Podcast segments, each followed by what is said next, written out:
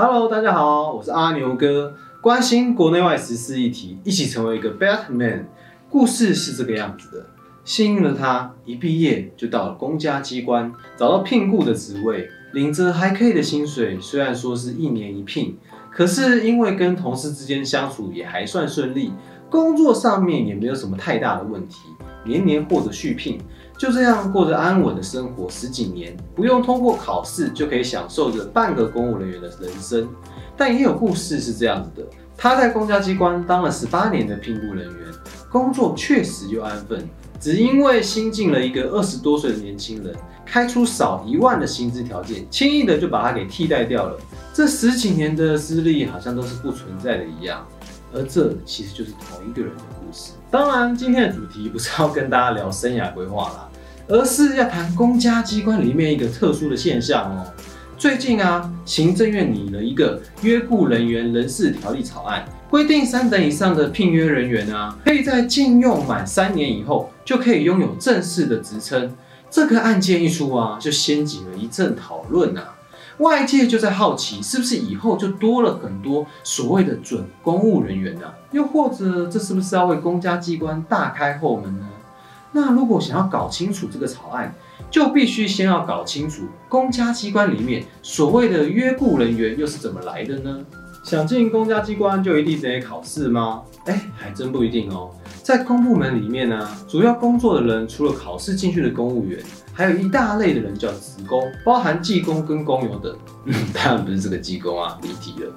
那前者受公务人员保障法的保障，后者受劳基法的保障，而身份夹在两者的中间，就是今天的主角——聘雇人员。以近年的数据来看呢，他们的人数大概只有三万多人左右，而全国公家机关的公务人员的总数啊，约落在三十五万左右，职工的部分则在十几万上下。那从这个比例就可以深刻感觉到，他们是很容易被忽视的一群。由于这些约聘部的人员都在公部门里面工作，并替公权力执行勤务，那如果有一些贪渎失职的行为啊，是适用于公务人员惩戒法的。所以广义上来看，他们具有公务员的性质。但与此同时啊，他们跟通过国家考试、经过全序而任命的正式公务人员，还是有一段很大的差距哦。因为这些聘雇人员不受公务人员保障法的保障。尴尬的是啊。由于他们依然是在公部门执行公务工作，而不被视为一般的劳工，所以也不受劳基法的保障。就像希腊神话里面半人半神的混血英雄一样，他们具有部分神力，但终究不是神，没有不死之身。做不好会被解聘，做得好也有可能因为业务的变化而不续聘。总归一句话，终究不是真的铁饭碗。那有些人呢，就会对这类的聘雇人员有着不好的既定印象。认为他们是走后门进去的，犯错也不用怕，因为有靠山嘛。什么公开甄选都只是表面的形式，说是一年一聘啊，但基本上只要喜欢，聘到退休都是可以的啊。不是考试进去的，却也有着象征公务人员的身份啊。同时，另一方面呢，这些聘雇人员当中也有很多是说不出来的。明明是靠实力面试录取的，却要被说有靠山。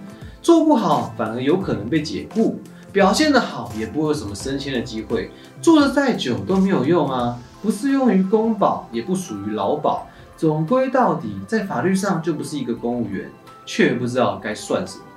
而这位所谓的聘雇人员呢，还可以再分哦，约聘跟约雇这两类。听到这里是不是开始觉得有点一个头两个大了呢？怎么还要再分呢？但其实啊，这两个区分方法很简单，就是依据学历。约聘人员需要具备大学以上的学历，而约雇人员则是专科以上。当然，前者可以达到的薪资标准，也就通常会比较高一点点。那在法律上呢，两者则是要透过自己专属的法条，分别适用行政院与所属中央及地方各机关的约雇人员雇佣办法与聘用人员聘用条例。综合两者来看，都有以契约定期聘雇的字眼。如果熟悉几年前的劳动契约争议的人呢，应该就会明白“定期”这两个字，如果放在劳基法当中啊，也就意味着时间到了，理论上就要终止关系，也就是所谓的非连续性，不得以签订定期契约的方式任用，否则就是违法。然而，这些公部门的聘雇人员呢，事实上却多半不是如此。说是一年一聘，但是却年年续聘，几乎要成为公家机关里面的全民运动了。所以政府多年来在这个制度上也为人诟病，被称作是有带头违法的嫌疑。其实最初啊，这些聘雇人员的设计是为了堵足政府部门暂时性或是专业性不足的劳力缺口。只是久而久之啊，公家机关为了业务运作上的方便跟连续，多数变成了一种常态性的聘雇状态。哎，大家可以想一想看哦，可以让已经熟悉公部门运作的人来继续担任原本的业务，不但沟通上简单，或许也是比较方便。不然又要打掉重练。简单来说啊，对知识的公家机关而言啊。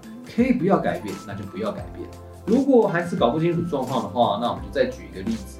还记得二零一三年年底，因为政府将国道收费业务进行电子化作业，造成一千多名的收费员失业，而这些国道收费员就是所谓的雇佣人员。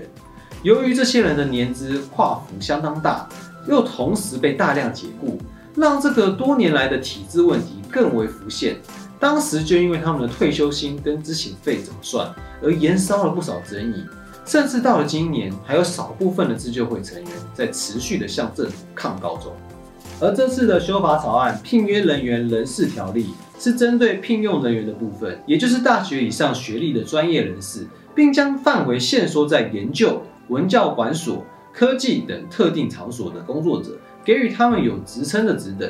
人事行政总处的人事长施能杰就表示，约聘人员不可能变成公务员。草案仅是让特定领域的资深约聘人员经审查后能有职称，并强调草案仍在咨询阶段。许多人担心这次的修法会造成后门大开。不过转念想想啊，之所以会有这样的担心，是因为本来就有这样的现象。而这个部分呢，的确也需要更为完善的法规制度，对公家机关里面的这些额外任用的人员来严格审查，以避免这样的陋习。但这个草案本身呢，应该针对他能否保障在公家机关里面名义上为暂时定期约聘的人员，但实际上却被长期任用的专业人士，不只是约聘人员啊。政府部门长久以来的这样的非典型劳力，如何运用法规更完善的去保障他们，同时也要避免排挤到原本就经由考试进去的公务员权益，是否有可能透过政府所说预期将国考公务员跟聘约人员两轨制，来得到理想的处置，这个就值得思考了。最后啊，想邀请大家一起来思考几个问题：一，你认为聘雇人员到底算是什么样的身份呢？公务员、劳工还是两者都不是呢？二，在法规的制定方面，究竟要一体适用，还是要适性而分别制定呢？哪一种能更合理的发挥公家机关的运作呢？好了，今天影片就到这里，欢迎你在底下留言跟我们分享你的看法。如果我们有什么不足的地方，也欢迎你在底下补充说明，让我们一起打造一个更好的公民社会吧，一起成为一个 Batman。讲约聘跟约雇，大家已经傻傻分不清楚。然后其实，在他们政府里面还有一类人员叫临时人员，也没有讲到。然后临时人员里面又可以再分什么暂雇啊，然后或是什么呃短暂聘用的。其实他们公家机关里面其实还有好多层这样子，就像那个印度教的阶层一样。公家机关里面最高层就是公务员嘛。然后在下面一层就是可能这些呃聘用人员，然后再就是聘雇人员，然后在底下还有个临时人员这样。那还有在底下吗？会不会就是我们这些厂商啊？